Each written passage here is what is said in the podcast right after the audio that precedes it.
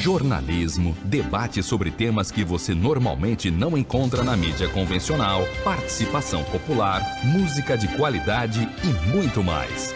Web Rádio Censura Livre, a voz da classe trabalhadora. Olá! Olá, amigos ouvintes! Estamos com vocês. Começa agora o programa Economia Fácil a economia na sua linguagem, as notícias econômicas dos últimos dias, analisadas pela ótica dos trabalhadores. Sou o economista Almir César Filho e o tema desta edição. A equipe de transição vê terra arrasada por Bolsonaro. Geraldo Alckmin, vice-presidente eleito e coordenador da equipe de transição de governo, relata perplexidade e diz que o governo Bolsonaro foi tão ruim que qualquer trabalho mais ou menos será melhor. Relatório final da transição tem 23 páginas dedicadas a revogaço pós-Bolsonaro. As medidas, porém, ainda terão os impactos avaliados antes de serem sugeridos ao futuros, aos futuros ministros e ao presidente Lula. E ainda nesta edição do Economia Fácil, vamos falar sobre o mimimi, o chilique do mercado aos indicados de Lula à equipe econômica, a começar pelo ministro é, da Fazenda, o Fernando Haddad. Roda a nossa vinheta e começamos com mais uma edição do Economia Fácil, a última edição de 2022. Economia é fácil. A informação traduzida para a sua linguagem. Com Almir Cesar Filho. Olá, meus amigos e minhas amigas ouvintes, tanto da Web Rádio Censura Livre quanto da Rádio Comunidade Friburgo 104,9. O Economia é Fácil, como eu disse, é transmitido ao vivo às segundas-feiras nas plataformas da Web Rádio Censura Livre e a retransmissão é quarta-feira às 18 também na Rádio Comunidade Friburgo 104,9 FM. Um abraço aí para as equipes das nossas rádios parceiras. Não deixe de nos mandar a sua pergunta, opinião, sugestão, denúncia ou crítica. Você pode deixar aqui pelo chat da live é a live aqui, segunda-feira, às 18 horas, ou na caixa de comentário, ou ouvir uma mensagem de texto ou de voz para a produção aqui do programa no WhatsApp da Web Rádio Censura Livre, pelo número, pelo número da, da nossa da nossa emissora, que é o 21 código de área, 21 código de área 965538908. Vou repetir, 21 96553 8908. Você sabe o nosso e-mail? O e-mail da rádio é o contato clweb, arroba clwebradio.com. CL é letra C, letra L, tá? Contato clweb, arroba clwebradio.com, tá bom? Você que já começou a nos assistir, tanto ao vivo quanto depois gravado, dá seu like, não se inscreva aqui no canal e clique no sininho para receber as notificações de novos vídeos. Tá bem, gente? Então vamos lá. Esqueça de dar seu like. Você sabe que você vai estar educando os algoritmos para receber mais conteúdo do Economia Fácil, mais conteúdo da Web Rádio Censura Livre, como também sugerindo nossos conteúdos para mais pessoas, né? Para a plataforma é, sugerir para mais pessoas. A gente vai para o tema da edição logo. Vocês devem estar já é, afoitos querendo.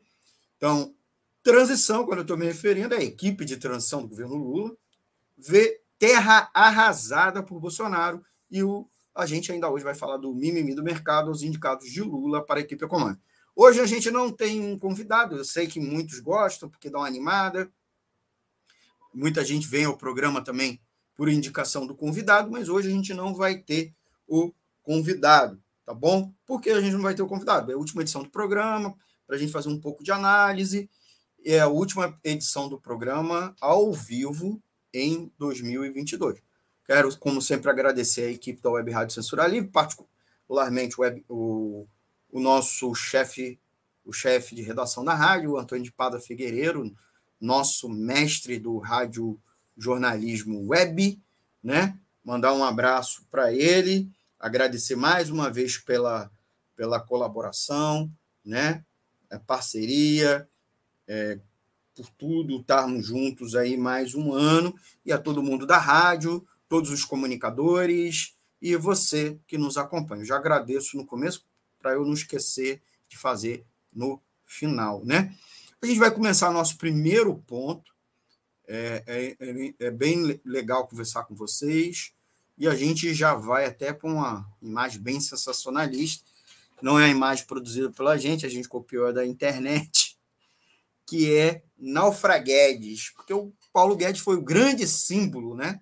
O grande símbolo do governo Bolsonaro, ainda na campanha, era o chamado é, posto Ipiranga, né? Porque você encontraria todas as soluções dos seus problemas com Guedes, mas o que a gente viu foi muito fanfarronice, poucos resultados, mesmo aplicando, se não em 100%, mas em grande medida, todo o receituário ultraliberal que o Guedes queria. Privatização de tudo, corte generalizado, exceto no último ano, agora que foi o ano da eleição. É, o orçamento estourou, gastou-se para caramba na tentativa de reeleger Bolsonaro. Bolsonaro que fez um governo muito problemático, muito mal avaliado. E a gente vai comentar um pouco disso também nessa edição, que não é só um problema de percepção da população, mas que os dados, inclusive da máquina pública, colhidos pela equipe econômica, é, mostram que foi o, o porquê que ele é mal avaliado. Baixos resultados, porque é uma zona, o governo foi uma zona, inclusive em dados, tá? na, geração de dados, não é só os resultados é, na prestação de serviço, política pública para a população. Dados você não consegue colher e isso não é uma fala nem mesmo da equipe econômica, e sim do Tribunal de Contas da União, que é o grande órgão de supervisão, e que, inclusive, recolhe dados né, para poder monitorar o poder público, seja o executivo, legislativo, judiciário, etc. É o que a gente vai trabalhar na edição de hoje, tá certo? Já temos aí os nossos ouvintes, queria agradecer a Gelta Terezinha Ramos Xavier, que está nos acompanhando. Parabéns pelo trabalho realizado. Obrigado, Gel. Gelta, que é nossa grande amiga aqui da rádio, colaboradora, apoiadora financeira, seja, seja você amigo e amigo e amiga ouvinte, também colaborador da rádio. Ó, inclusive, ó, quem, não sei se a, a, a luminosidade vai dar para ver, é, depois eu ajeito, quem foi colaborador financeiro da rádio recebeu uma canequinha, tá? Uma canequinha da rádio, um brinde, um mimo por ter colaborado esse tempo esse tempo para ajudar a manter a nossa programação do ar, né? Web Rádio Censura Livre, a voz da classe trabalhadora, tá aqui uma canequinha de colaboração, certo? Agradecer aí a iniciativa da diretoria e os comunicadores também receberam uma canequinha. Então, vamos lá. Eu já estava falando, né? Tudo é. A pauta do programa de hoje é motivado pelo quê? Os grupos temáticos, os grupos temáticos da equipe de transição, vocês sabem que foi dividido em trinta e tantos grupos temáticos. Eles entregaram um relatório final tá, ao conjunto da equipe, cada um dos grupos, um relatório final do seu grupo, a equipe, principalmente a, a coordenação política da equipe de transição, no domingo, no dia 11, domingo passado, dia 11 de dezembro. A entrega aconteceu um dia antes da diplomação do presidente eleito Luiz Inácio Lula da Silva, que aconteceu no dia seguinte, na segunda-feira, né, dia 12. Os grupos da equipe de transição apontaram um desmonte em todas as áreas, em todas as áreas, e um cenário alarmante em setores estratégicos estratégicos e falta generalizada de verbas, tanto para não só para o ano que vem, para o orçamento de 2023, como para até para concluir o ano de 2022. Haja visto, inclusive, os vários bloqueios que vêm acontecendo em vários ministérios. É, os mais que chamaram mais atenção foram os bloqueios na educação, particularmente nas universidades e institutos federais, né? É, inclusive de bolsas de, de pós-graduandos e bolsas de auxílio aos estudantes, pesquisadores de maneira geral. Enquanto os integrantes da equipe de transição é, correm contra o tempo no Congresso para aprovar a PEC que libera recursos para o orçamento de 2023. A gente, no dia de hoje, está com uma, várias notícias, porque hoje o STF, é, no dia hoje da gravação aqui da live, dia 19 de dezembro, o STF liberou, é, emitiu duas decisões relevantes para essa situação. Uma é considerando inconstitucional o orçamento secreto, que era uma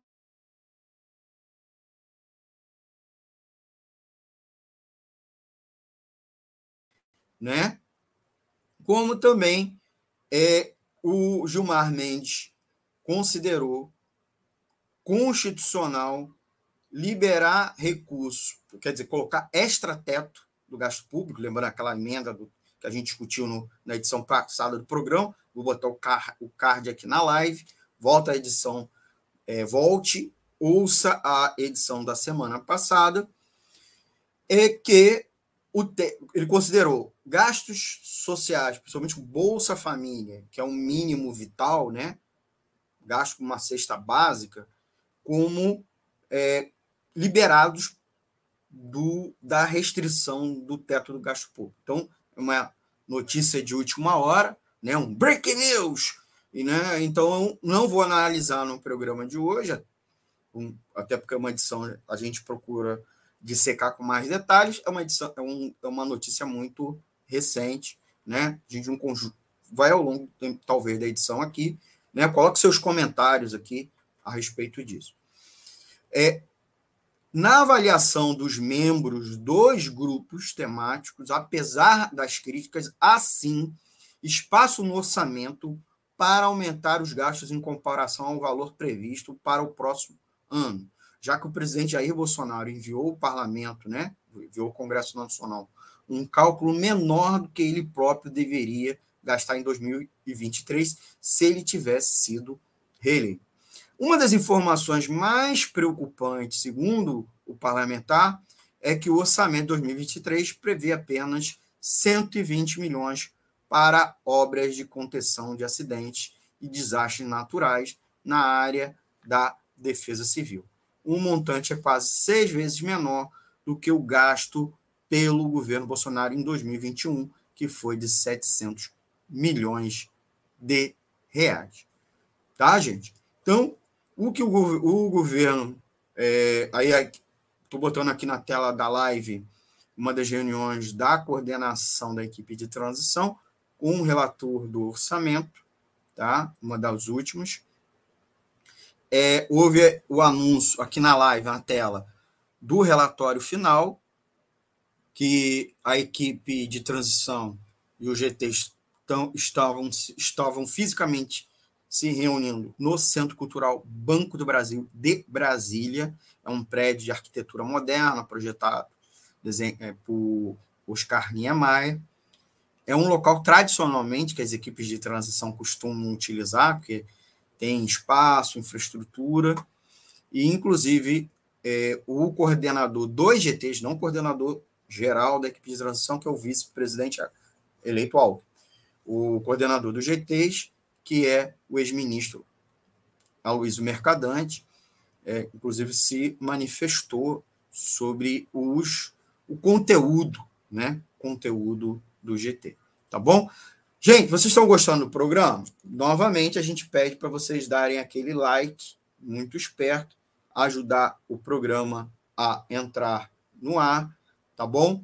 É, agradecer mais uma vez a vocês por estar aqui. Eu nem me lembro se eu botei a vinheta do programa, vou botar agora.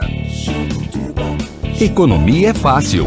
A informação traduzida para a sua linguagem, com Almir Cesar Filho. Estamos aí, estamos com vocês nessa mais essa edição do Economia é Fácil.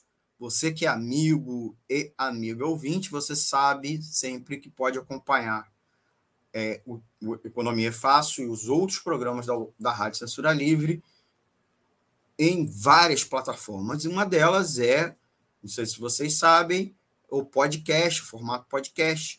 Então, você pode nos procurar lá no Anchor, no, no Spotify, no Deezer, no Google Podcast e nos principais agregadores, tá bom? Você pode ouvir a nossa programação também no nosso site, o www.clwebradio.com. Acompanhe a grade completa de programas da Web Rádio Censura Livre e se informe também com notícias escritas, né, com textos, né? E é claro, você pode nos ouvir seja no celular, tablet, smart TV, por app de rádio online. A gente sugere você instalar o Radiosnet, que é o principal aplicativo de rádio online do Brasil, ou o nosso app exclusivo na Web Rádio Censura Livre. Baixos lá na Play Store. Né? O Radiosnet também está é, compatível, compatível com Apple, né? com os aparelhos Apple, da Apple. Né? Siga a gente nas redes sociais, no Twitter. Nossa live também é transmitida lá no Twitter, arroba WR Censura Livre.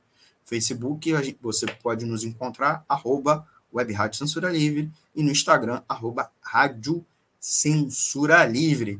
Lembrando que o Economia é Fácil, toda quarta-feira, 18 horas, lá na Rádio Comunidade FM 104,9, Friburgo. Tá, tá beleza? Gente, a gente vai ao nosso segundo tópico, é um tópico bem interessante, é, gerou um murmurinho, né? Então, porque o relatório do GT, bem alarmante, bem alarmante, é, inclusive colocava dados do orçamento, né? A PILUA, né, o, o projeto de lei orçamentário, destaca muito pouco, né, um, do, dos seus cinco, mais de 5 trilhões de reais dedicados de fato a políticas públicas. Mais de 50%, na verdade 51, tantos por cento, está sendo gasto em juros e amortização da dívida pública, né? quase, quase 51%, o que significa algo maior que 2,559 trilhões de reais. É muito dinheiro, gente. É um absurdo de grana.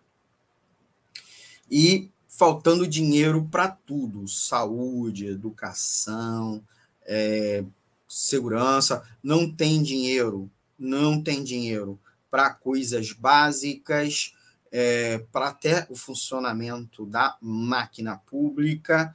Não vai ter dinheiro, por exemplo, para diárias, para combustível, tá? uh, várias coisas não vai ter recurso para o ano que vem, certo? Vai ter recurso muito mal para salário do servidor público e talvez para energia elétrica, água, mas para outras despesas fundamentais para o funcionamento da administração pública. Para o funcionamento, não estou nem dizendo é, criar um programa de de infraestrutura, coisas do gênero, certo? Então, é isso que está aqui na tela, botando aqui, mostrando para vocês, dando a real aqui, o quanto é problemão para a gente, certo? Aí, diante desse relatório, diante desse relatório, o governo, olha só que sinistro, é, o governo, particularmente o Ministério da Economia, comandado por Paulo Guedes, quer dizer, o Ministério da Economia, os gestores do Ministério da Economia se sentiram muito ofendidos, certo? Então, Paulo Guedes resolveu rebater com uma nota as críticas da equipe de transição. Né? Em suma, a equipe de transição está apresentando que o Brasil está quebrado, ou seja, o Estado e os próprios indicadores, é, as previsões né, de indicadores da economia para o ano que vem, seja inflação, PIB, estão é, muito mal. Câmbio, muito mal, muito mal, muito mal. E aí o Guedes já disse, né?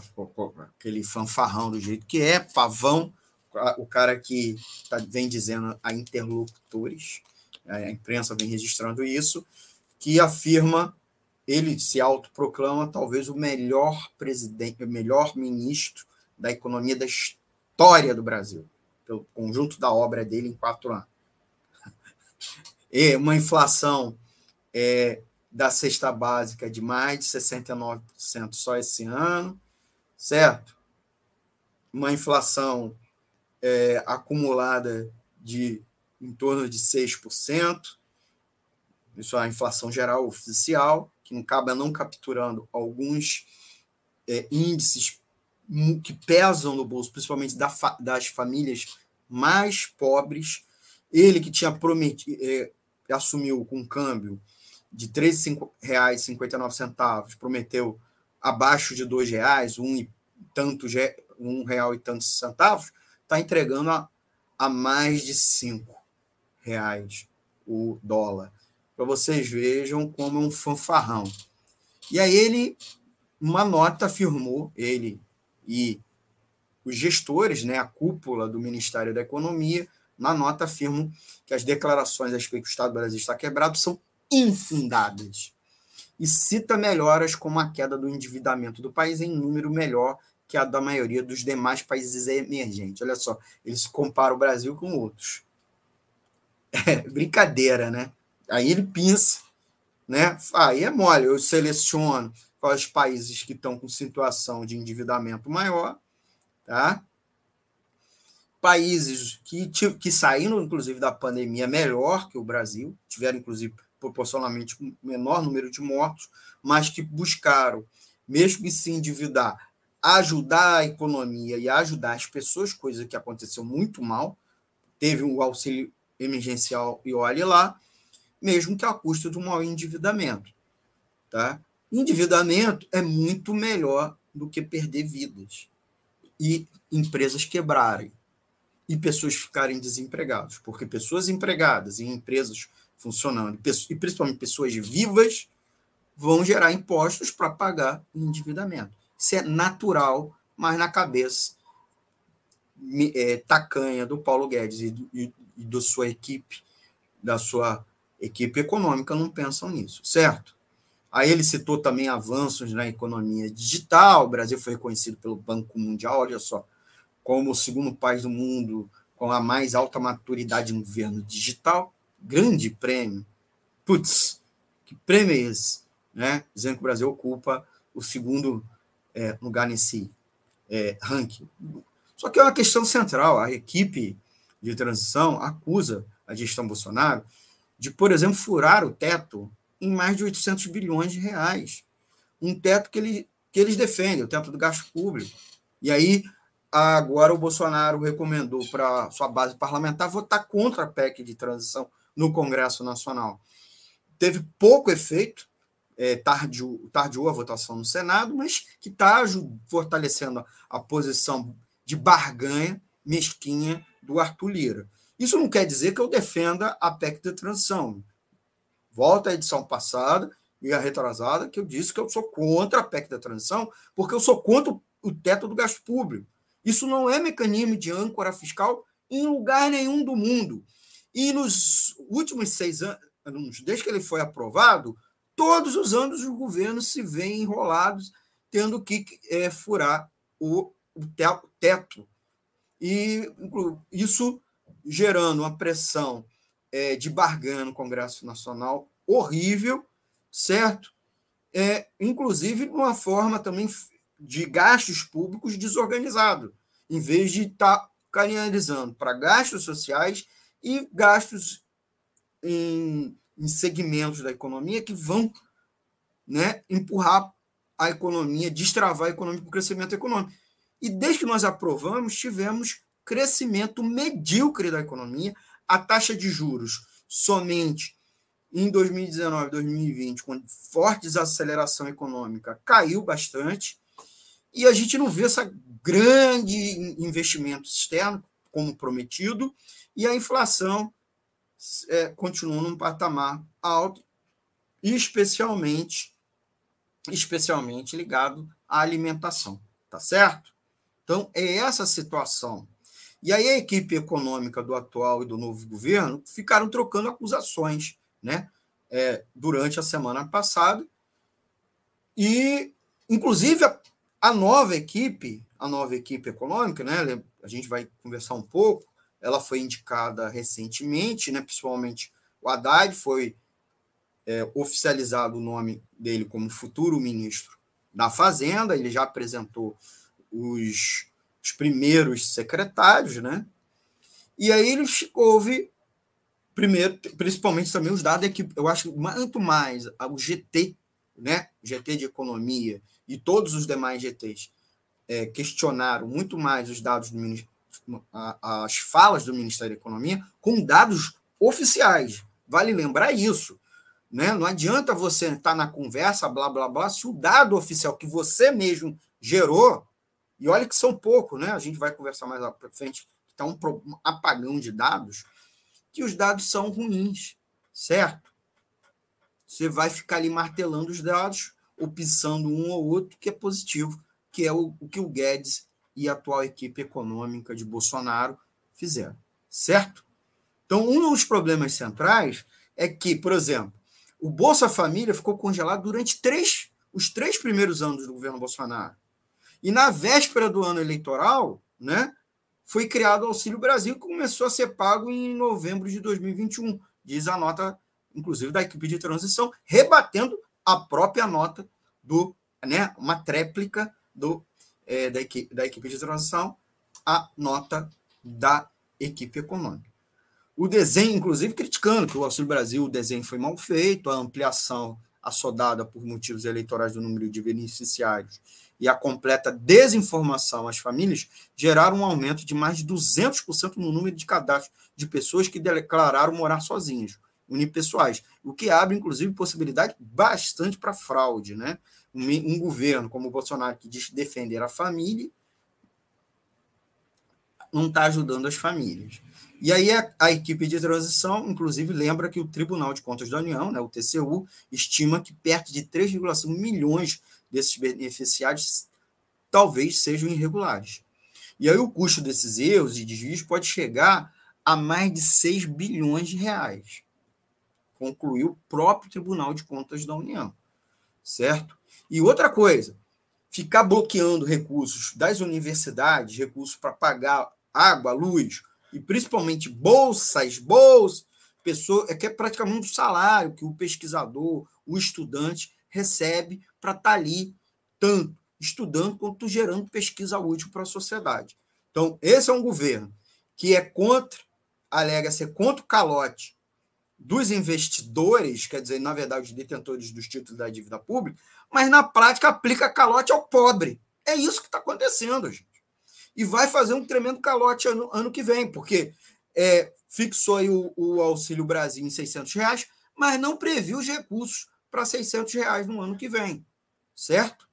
E é, preveu, preveu meros 400 é, reais e para um, um público beneficiário muito menor. Então, quer dizer, é um governo que é favorável ao calote dos mais pobres e calote na saúde, né? Porque tem problema também de verba na saúde e principalmente na educação, tá bom? Então é isso aí que é que está se referindo a esse, esse bate-boca ah, ridículo, porque não da parte da equipe econômica do, do novo governo e do GT de transição, é uma tentativa ridícula do governo Bolsonaro de se fechar ainda é, com a ilusão que é um governo que tem. Ah, que o país não está quebrado. Está quebrado, meu amigo, está quebrado.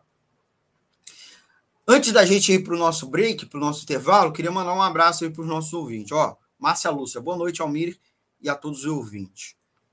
Aí ela completa. Quatro anos de governo mentiroso e fantasioso. O que devemos esperar para sair do poço no próximo governo. O STF travou o Congresso. Travou o Congresso é agora né, o orçamento secreto, a roubalheira.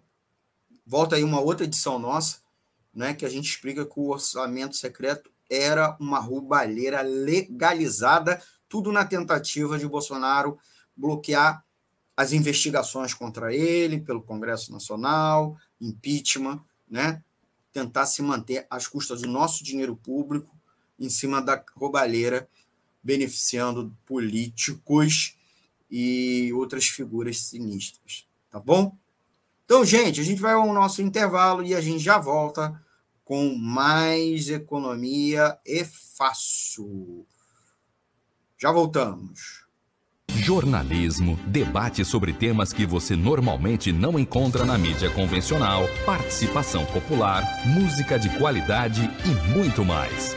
Web Rádio Censura Livre, a voz da classe trabalhadora. Para manter o projeto da Web Rádio Censura Livre de uma mídia alternativa, buscamos apoio financeiro mensal ou doações regulares dos ouvintes, de amigos e parceiros já que não recebemos recursos de grandes empresas, políticos ou partidos. Seja um apoiador regular e ouça o agradecimento no ar durante as edições dos nossos programas.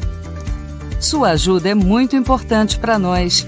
Enviamos prestação de contas mensal aos nossos apoiadores.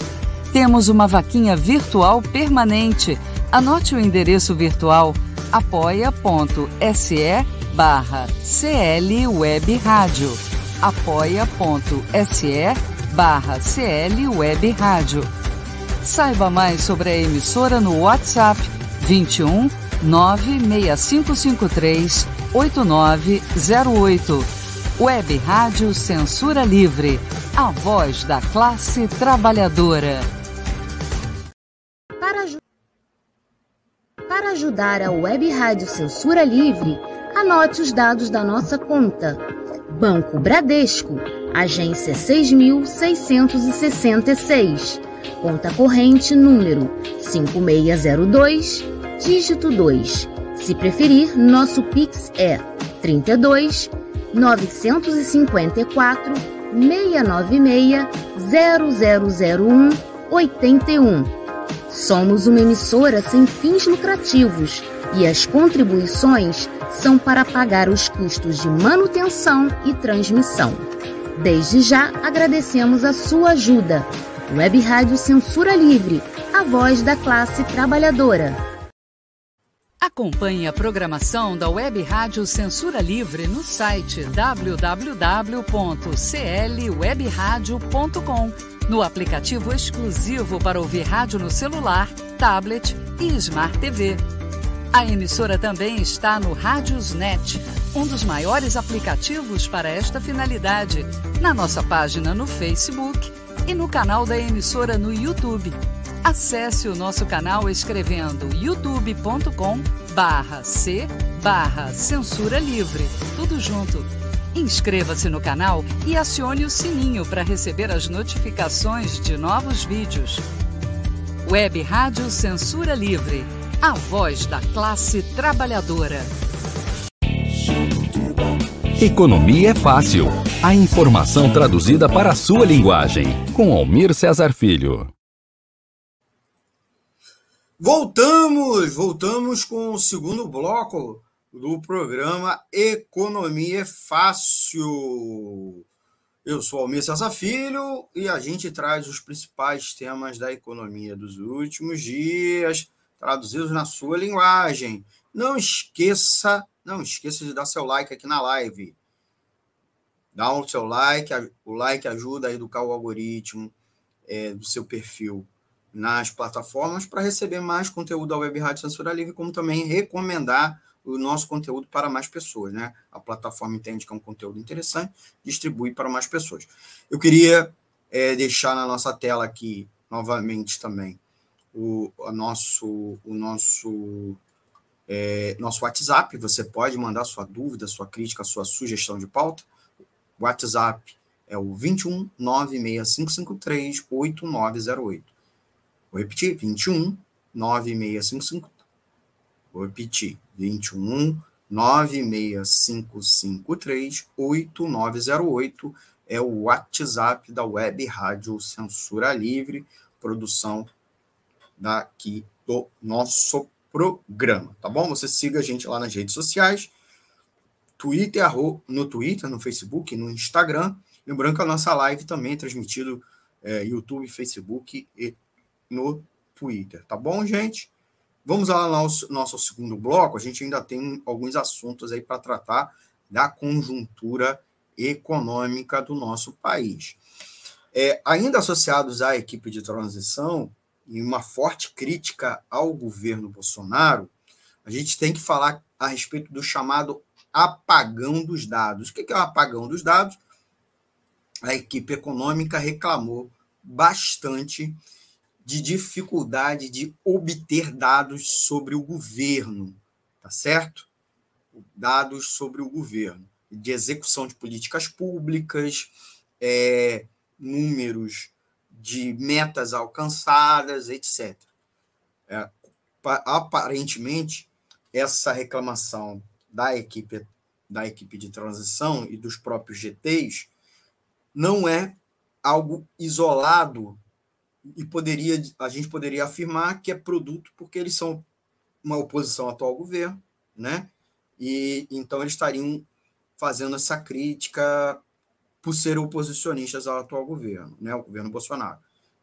Vejam, o próprio Tribunal de Contas da União que está sendo acessado pela equipe de transição e pela própria lei de transição de governo, coloca ele como um órgão que tem que assessorar a transição que inclusive dá início à transição, quando ele é notificado pelo Tribunal Superior Eleitoral, então resultado, se inicia e tal.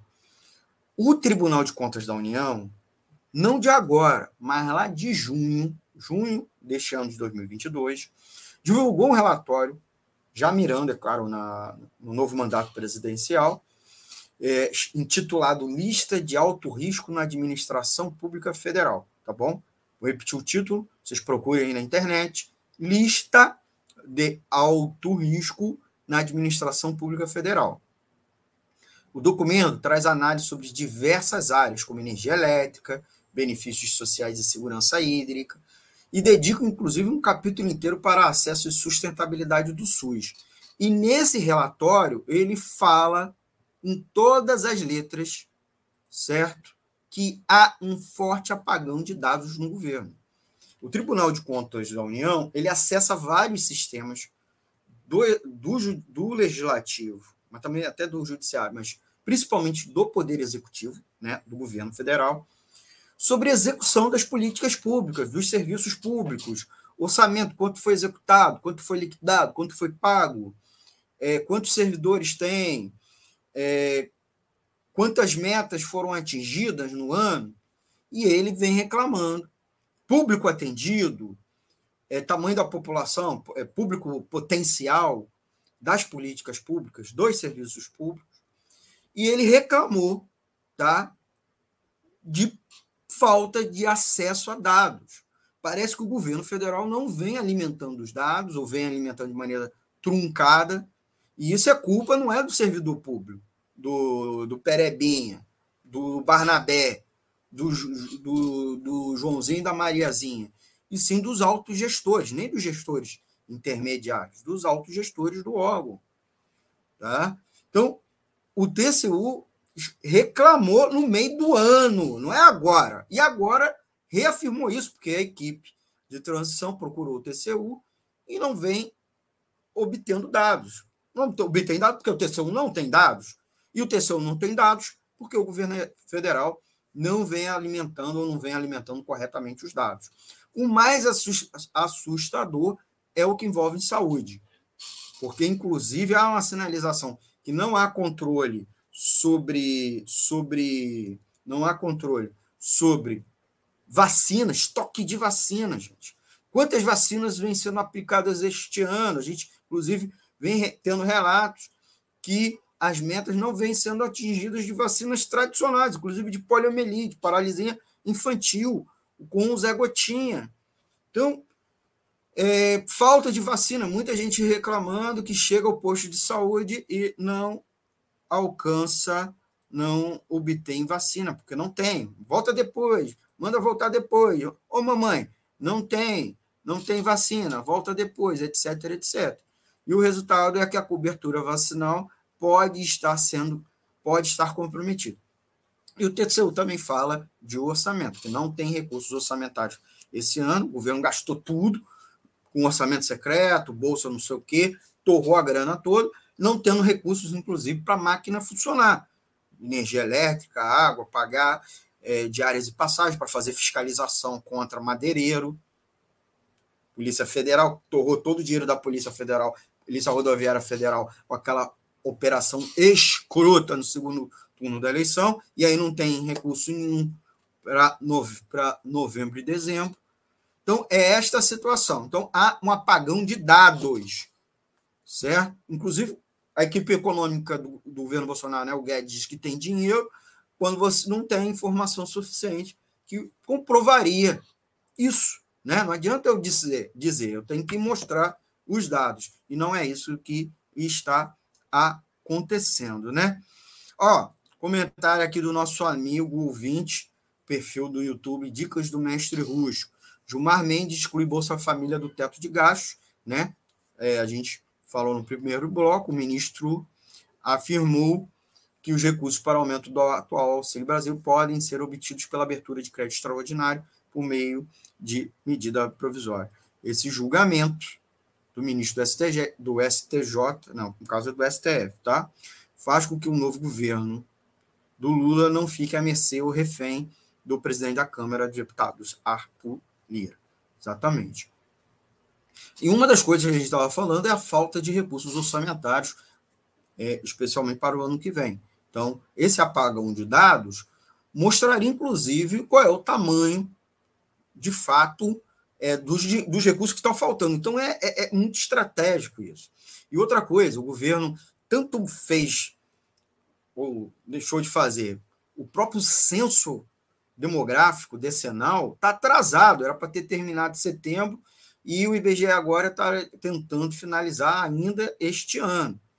Então, não fez campanha de divulgação, então a gente sabe, o recusa, as pessoas estão se recusando a receber os recenseadores em casa, com medo, pode ser golpe, pode ser bandido, etc. Então, para vocês vejam, verem o problema, tá? Porque não fez campanha, então está atrasando atrasou o próprio concurso público para recenseador, né? que eles são servidores públicos temporários. Então, você vê um tamanho do problema. E por que isso? Porque o censo vai mostrar o tamanho da tristeza que foi o governo Bolsonaro, de atraso, retrocesso, inclusive o número de mortes né, pela, pela pandemia de Covid, embora o SUS até tenha os dados, né, bastante, inclusive dados de óbito, dado por cartório, né, certidão de óbito, mas é, mostrando, inclusive, quanto aquelas mortes e também as pessoas lesionadas, porque Covid deixou muitas lesões em muitas pessoas, né? É, afetaram, inclusive, nas famílias, um, um, dado simples, renda, né? Ele que disse que ia proteger a economia, quando as pessoas ficaram doentes, ficaram lesionadas ou morreram, e isso afetou, sim, a renda das pessoas. Então, há esse apagão dos dados, algo muito triste, muito sinistro que vem acontecendo. Gente, mais uma coisa para antes para a gente entrar no mimimi do mercado, para fechar a edição de hoje, agradecer a audiência de vocês, é que o governo Lula, o governo Lula é, divulgou né, os, os, primeiros ministros, né, as primeiras indicações. É, ele está com dificuldade de compor os ministérios, negociação com os partidos, inclusive para a votação da PEC é, da transição, aí ele indicou alguns, pelo menos, mais rápido, né? Três, o Haddad para o Ministério da Fazenda, o Rui Costa para a Casa Civil, o Flávio Dino para o Ministério da Justiça, o José Musso para o Ministério da Defesa, é, e são ministros, e, e são ministros que foram mais fáceis né, de indicar. E aí, o Rui Costa disse que a orientação do presidente eleito é recriar pastas. Tá? Então, o próprio governo Lula deve ter no máximo 37 ministérios, mas aí é sair de uma situação hoje de 23 ministérios ativos, é, e na boa parte é recriação de ministérios, não é, não é ministério novo, né? O que deve ter é o, o Ministério dos Povos Originários. Então, o ministro, o futuro ministro né, da Casa Civil, Rui Costa, disse que vai ser, que é a orientação do presidente eleito, recriar essas partes, mas sem adição de cargos novos. Atualmente são 23 ministérios. Gente, menos ministério é uma economia muito pequena, quase nada de ministério. Porque, por exemplo, é, eu tenho um ministério com 10 pastas, com 10 secretarias, desculpas, eu posso criar com ele três ministérios com que a soma de nove secretarias, por exemplo. Né? Cada um, cada um, três ministérios com três secretarias, cada são nove. O resultado final seriam nove secretarias. Então, é essa a proposta, inclusive. É, a gente vê, por exemplo, Ministério da Economia, um ministério inchado.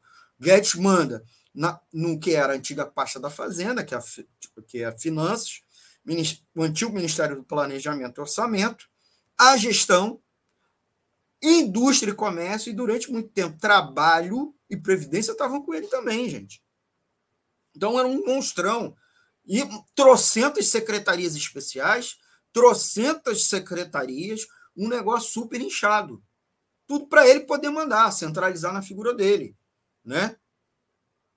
E, e a gente sabe, o próprio Lula falou que vai montar uma equipe econômica, mas que ele, com bastante autonomia, segundo ele, que ele vai supervisionar. De fato, o balanço político do sucesso e do fracasso da equipe econômica cabe ao presidente da República, que é o mandatário eleito certo? Ele e o vice-presidente. Então, o Lula disse que vai ter 37 ministérios. Isso facilita também as barganhas, distribuir ministérios para os vários é, para o Congresso Nacional, ainda mais sem o orçamento secreto, controlado pelo Centrão, mediado aí pelo Arthur Lira, né? Não vai ter mais, e aí o Lula precisa compor para aprovar, inclusive, reformas. É, acho que boa parte são reformas que prejudicam os trabalhadores, é bem verdade, mas é isso que está é, colocado. Então, o Lula, deve, o governo Lula terá algo em torno de 37 é, ministérios, certo? É, o Ministério da Economia vai virar Fazenda, Ministério da Fazenda, vai virar Ministério é, da Indústria, Comércio Exterior e Serviços, vai virar também Ministério do Planejamento e Orçamento, e a novidade, que é o Ministério da Gestão, que nós já tivemos no passado não muito distante, o Ministério da Administração Pública. Vai lembrar, por exemplo, que Estados Unidos, certo? Existe um, uma, um, o que eles chamam de escritório com status de ministro, tá? Para cuidar, um, do planejamento do orçamento e da gestão. Então, vai me dizer, ah, que os Estados Unidos tem menos ministério. Gente, é outra lógica também. Lá eles têm uma porção de autarquias com super status, certo? Não chega a ser status ministerial, mas tem um status super grande, com muita autonomia, é, com muito poder, inclusive orçamentário, e o chefe dessas autarquias, o presidente da República, precisa apresentar ao Senado, né? precisa fazer essa batina ao Senado. Então, ele também barganha essa, né, essa relação com, com ambas as casas legislativas, somente com uma só, certo? Não estou dizendo que fe... o problema central é a distribuição de cargos abaixo de ministro, né? Nos Estados Unidos parece que o presidente só tem poder de, de é, nomear, por exemplo, 800 cargos. Aqui o presidente da República nomeia mais de 8 mil, certo? Por quê? Aqui, chefe, não é por questão de antiguidade, não é progressão na carreira, não é concurso interno, né? nem é eleito pelos, é, pelos subordinados ele é nomeado livre provimento. Isso que é o absurdo que nós tínhamos que mudar na realidade brasileira, certo? Para não colocar chefes incompetentes, chefes são meros correligionários políticos, chefes que estão ali para fazer rachadinha, chefes que estão ali para aplicar de maneira crua a, a ordem do seu padrinho político, por exemplo, às vezes nem do está te nomeando, mas o padrinho político, que é o quando o presidente o nomeou, nomeou para atender interesse de um padrinho político, tá bom? Então é essa é a situação que a gente deveria estar tá evitando. Nesse bololô, o governo acabou, né, indicou Haddad, né, e Haddad é, já vinha muitas semanas sendo apontado como ministro, certo? Nessas semanas, o mercado não gostava, o tal mercado. O que é o mer tal mercado? É o mercado financeiro, para começar. Segundo, na verdade, são os agentes, né? são as figuras, são as pessoas, né? os gestores das instituições financeiras, que reagem ou na Bolsa de Valores, ou nas operações de juros futuro, ou no câmbio, né? Na, nas transações com o dólar, ou com as mercadorias, a Bolsa de Mercadorias e Futuro, né? dizendo assim, as cotações nas últimas semanas foram muito baixas e esses agentes, esses gestores das instituições financeiras falam para a mídia que as cotações foram baixas, né? o mercado é, foi bem negativo por conta das falas do Haddad, as falas do Lula, a própria figura do Haddad. É, Lula sinalizou que vai, não, e acabou se confirmando, o Aloysio Mercadante para o Banco Nacional de Desenvolvimento Econômico e Social, BNDES, né? Então a cotação foi baixa de, da, no mercado financeiro. Esquecendo, a mídia esquecendo, que a economia mundial está muito fraca e o mercado financeiro internacional está apontando sinais fracos em todo, praticamente todo o mundo. Estados Unidos, a inflação muito resistente, os dados econômicos patinando, principalmente com relação à previsão para 2023, a China com um problema de Covid é, que persiste e estava fechando as cidades, agora nós temos a informação que ele mudou a política de fechar as cidades, né? Quando tem casos, ele dava lockdown é, firme, forte. Só que aí parece que está dando problema no sistema de saúde, né? A China está com problema de vacinação, etc. Então, o mercado estava sinalizando. Aí, quando finalmente o Lula anunciou né, ó, os dedos, os, as previsões para o ano que vem, já há muitas, desde há muito tempo, né? Previsão de PIB fraco para o ano que vem, de meio por cento de crescimento, né? é, a Selic, man, man, a previsão é de se manter alta, mais de 10 pontos percentuais. Então, o PCA, a inflação também alta, né, acima da meta. Então, a previsão para o ano que vem é de 5, no mínimo 5 é, pontos percentuais na inflação, na, pelo menos na mediana. E aí, Haddad, enfim, Lula formalizou.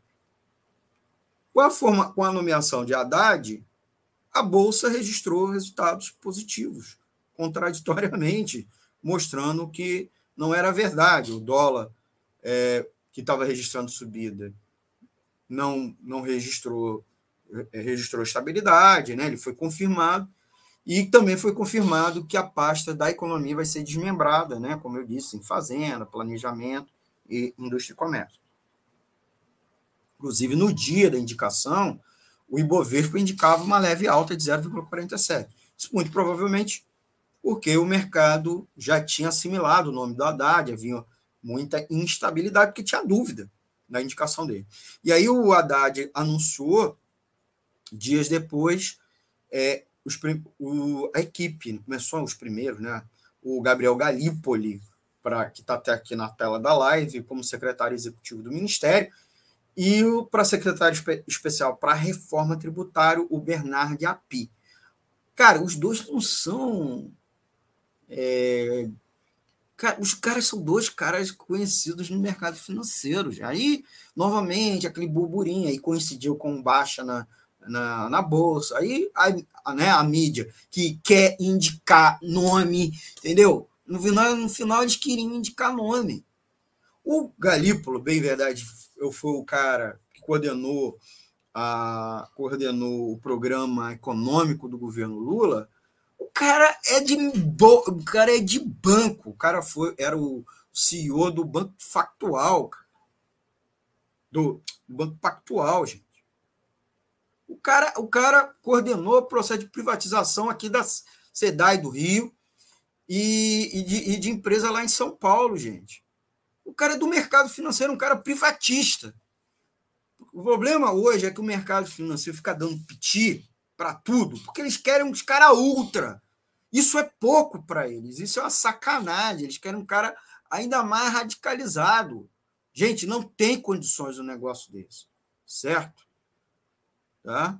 Já é uns cara que é ruim, porque não reflete os interesses da classe trabalhadora, tá? A gente está vendo aí a privatização da sanidade já, dando, já vazando água, né? Bairros sem água durante muitos e muitos dias, né? A tarifa de água já aumentou, vai piorar, inclusive. Então, pô, é isso que está acontecendo e o que o mercado financeiro quer. Então, eles estão de mimimi, porque no fundo, no fundo, eles queriam indicar gente ainda mais hardcore. É, eles contaram com a impressão que aqueles economistas ligados ao PSDB, principalmente os ultrão, ultraliberais, iriam é, é, apoiaram Lula, a reeleição, mas eles apoiaram dizendo que não concordavam com o programa, apoiavam pela questão da democracia, era um voto crítico. Voto crítico eles deram e o PSTU deu também, gente. Mas eles queriam indicar, eles queriam indicar a equipe econômica do Haddad. Gente, e Haddad é ministro, de, é, é, um professor de economia. Tudo bem que ele é formado em direito, mas ele tem mestrado em economia. E o Aloysio Mercadante escreveu muito mais coisas, tem muito mais contribuição para a teoria econômica no Brasil que a porção de econo, é, coach que tem por aí, certo? Também não defendo ele, não. E não é um cara de, de cara revolucionário, não bolchevique.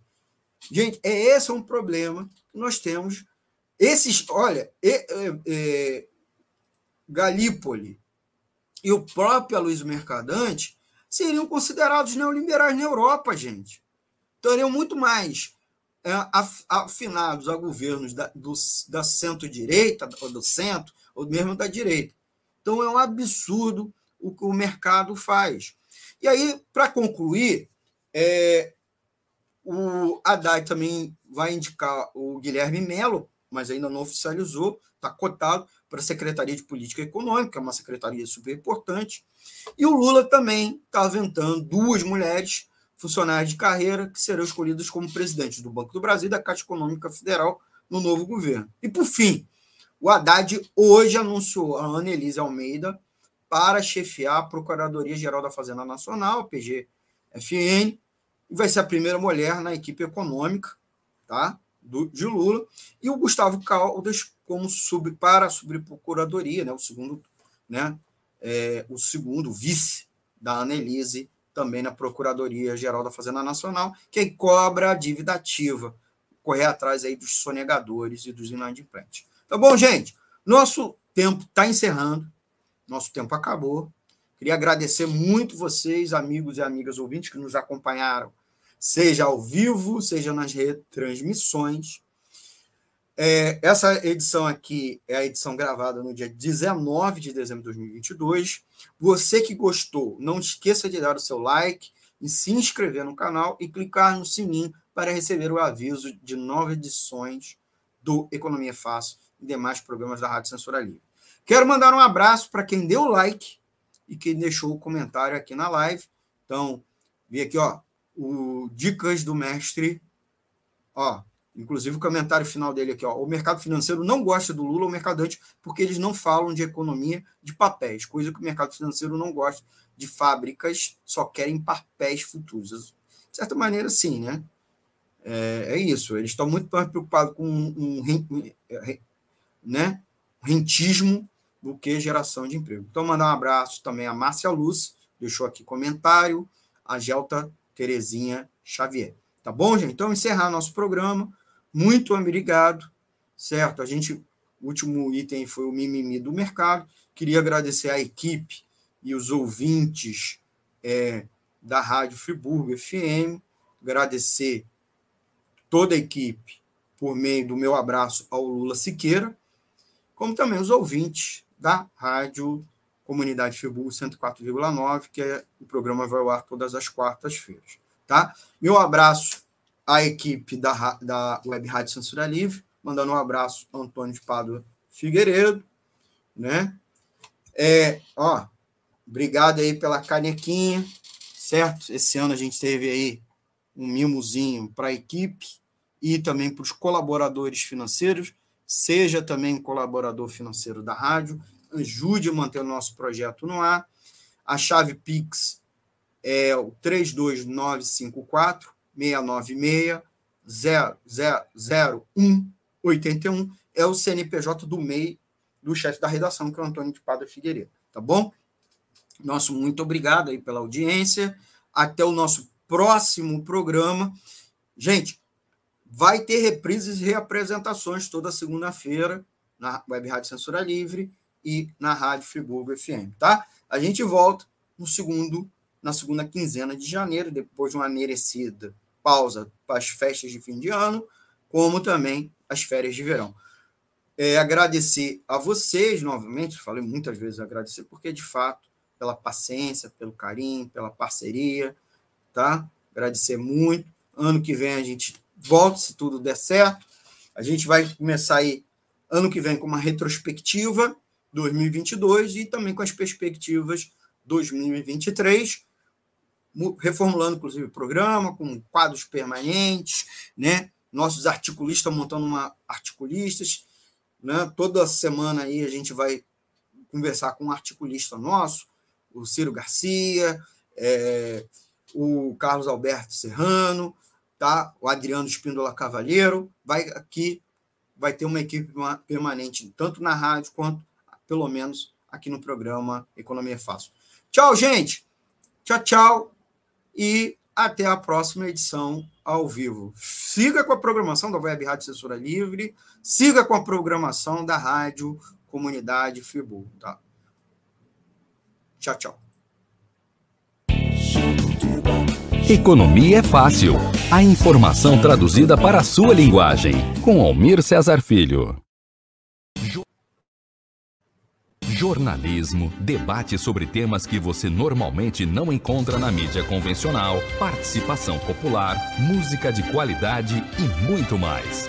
Web Rádio Censura Livre, a voz da classe trabalhadora. Para ajudar a Web Rádio Censura Livre, anote os dados da nossa conta. Banco Bradesco, agência 6666. Conta corrente número 5602, dígito 2. Se preferir, nosso Pix é 32 954 696 0001 81. Somos uma emissora sem fins lucrativos e as contribuições são para pagar os custos de manutenção e transmissão. Desde já agradecemos a sua ajuda. Web Rádio